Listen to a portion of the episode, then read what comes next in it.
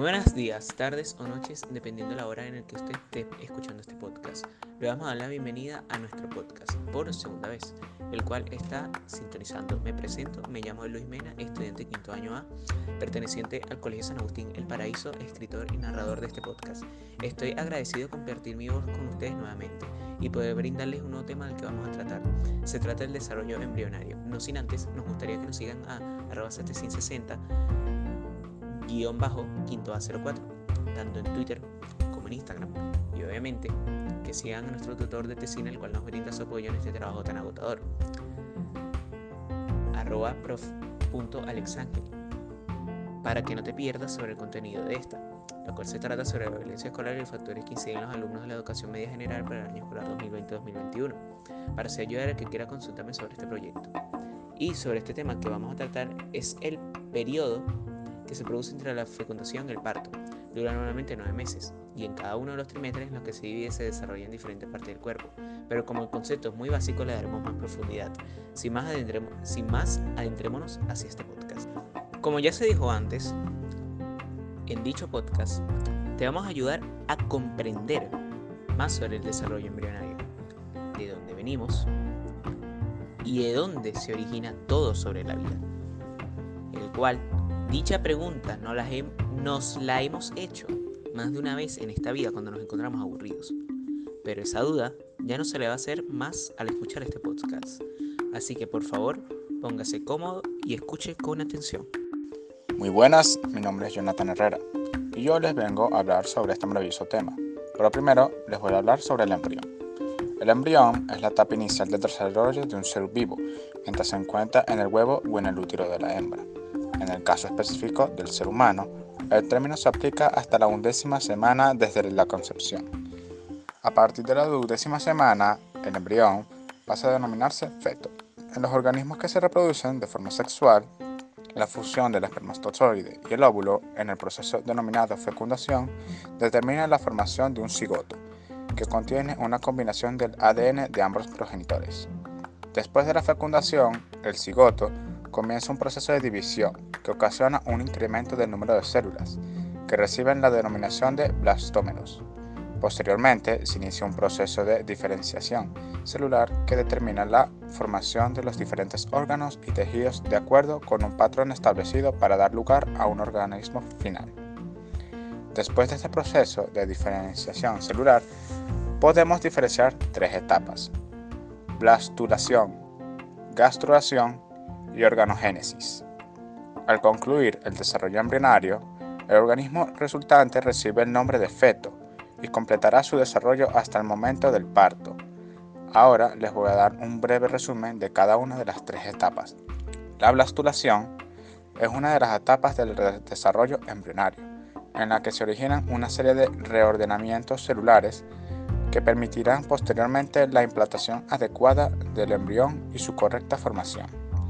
La gastrulación es el proceso mediante el cual se forma, a partir de la migración de poblaciones celulares ubicadas en el epiblasto del embrión trilaminar. Forma parte del desarrollo embrionario y ocurre después de la formación de la blástula, esto es, que sigue a la de la segmentación o clivaje, y tiene como consecuencia la formación de las capas fundamentales del embrión, es decir, las capas germinales, que son el ectodermo, mesodermo y el endodermo. La organogénesis es el conjunto de cambios que permiten que las capas embrionarias, es decir, el ectodermo, mesodermo y endodermo, se transformen en los diferentes órganos que conforman un organismo. La embriología humana define como organogénesis el periodo comprendido entre la tercera a la octava semana de desarrollo. Ahora les voy a dar la palabra a mi compañero Gianpaolo. Hey, muy buenas a todos, mi nombre es Gianpablo Lombardino y les vengo a hablar sobre los trimestres de un desarrollo embrionario. El primer, el primer trimestre se considera la tercera semana de embarazo como la primera efectiva, pues en las dos primeras semanas se produce la ovulación y desprendimiento del óvulo, que, estará, que será fecundado. Esta fecundación tiene lugar ya en la tercera semana. El óvulo y el espermatozoide se unen, formando, formando el cigoto. mientras bajan a través de una de las trompas de falopio. El cigoto continúa, continúa dividiéndose formando las nuevas células, a las que pronto les aparecerá un recubrimiento, denominado a todo el conjunto como blastocisto. La división de células continúa ocurriendo mientras tanto hasta que en un cierto punto del desarrollo este blastocito se transforma en embrión. En la cuarta semana el embrión que ya mide cerca de 5 milímetros se introduce en la pared uterina y comienza a nutrirse a través de esta. En la quinta semana ya comienza a desarrollar los principales sistemas del embrión como el cerebro, la médula espinal, el corazón o el tacto gastrointestinal. Las células comienzan a adquirir funciones específicas durante esta semana y entre las que se desarrollan. Se pueden encontrar las células sanguíneas, las del riñón y las neuronas. Esta quinta semana es una de las que cuenta con mayores riesgos para el correcto desarrollo del bebé, pues hay un riesgo mayor que se pueda introducir que se puede introducir anomalías genéticas por la ingesta de medicamentos, alcohol, drogas o por infecciones como la rubeola.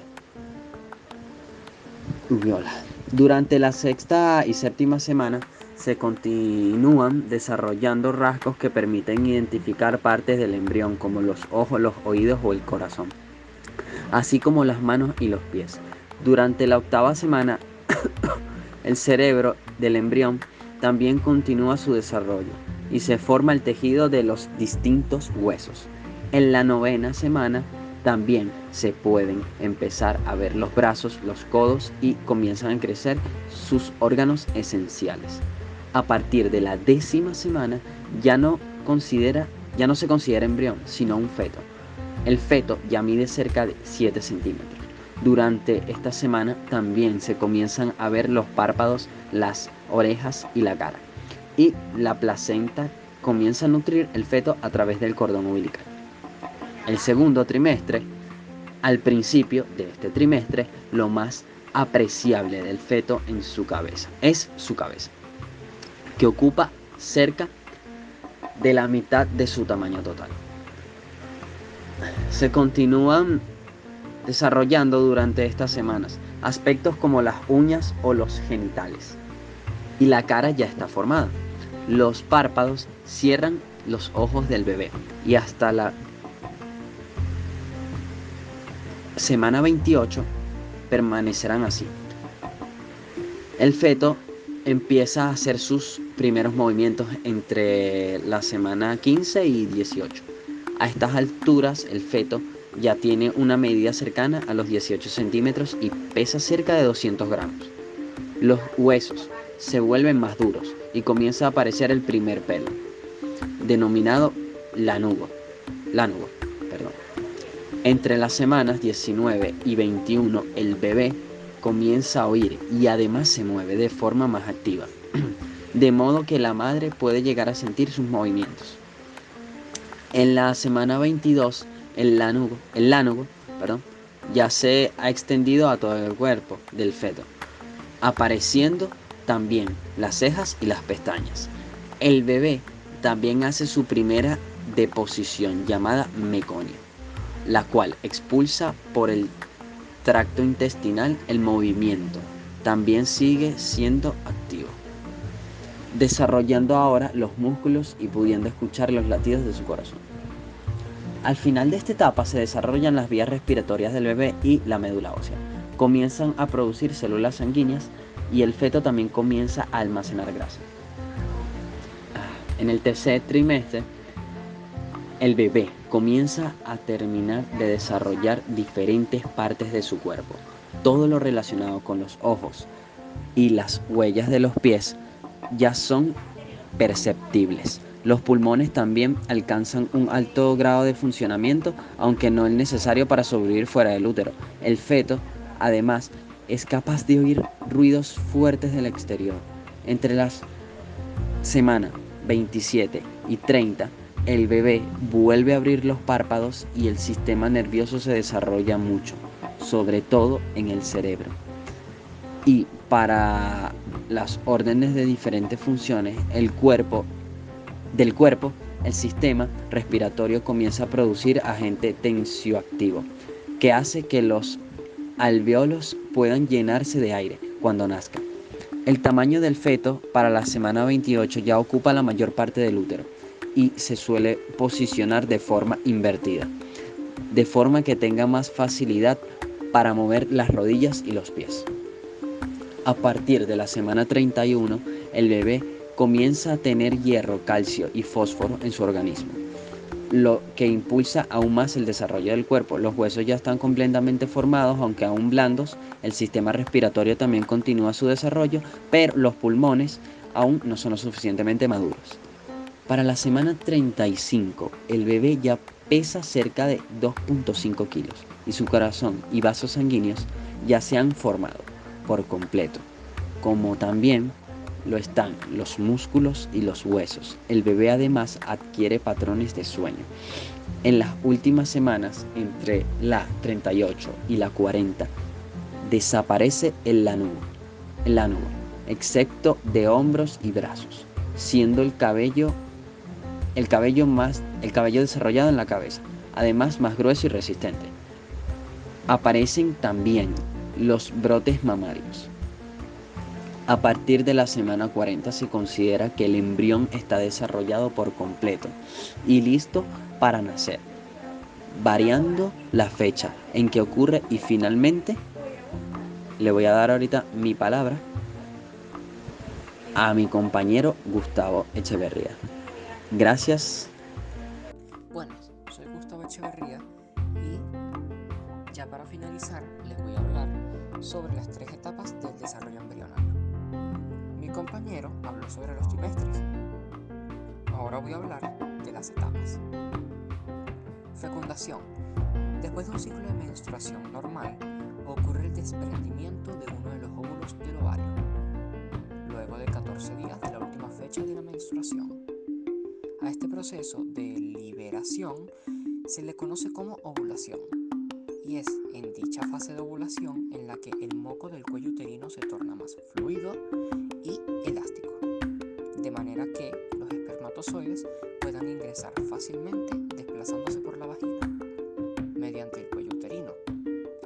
El recorrido continúa hacia el interior del útero hasta llegar a las trompas de falopio, donde se produce la fecundación de forma natural.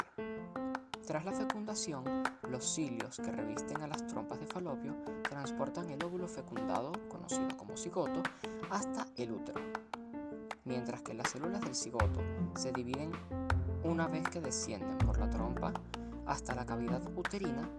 Vale remarcar que el cigoto demora en promedio de 3 a 5 días para entrar en el útero.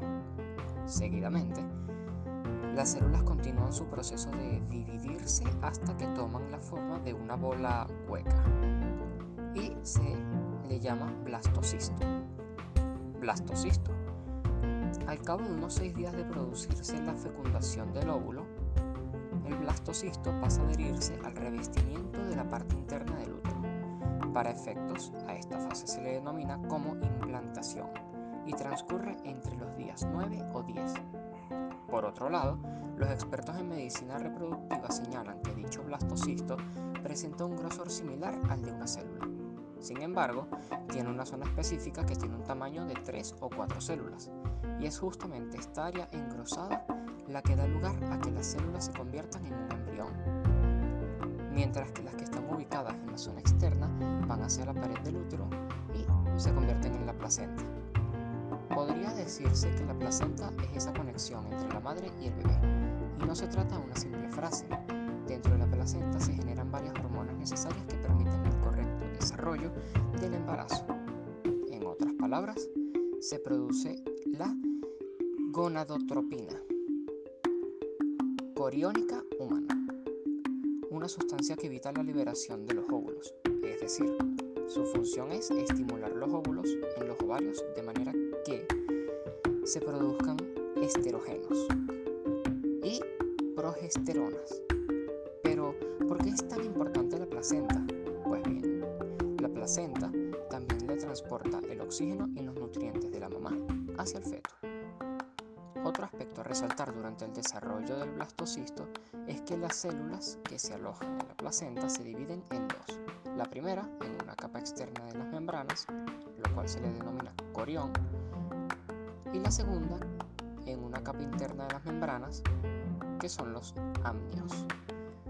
Y es allí donde se forma el saco amniótico, por lo general, en el día 10 o 12, considerándose en este punto un embrión. En tanto, el saco se llena de un líquido claro.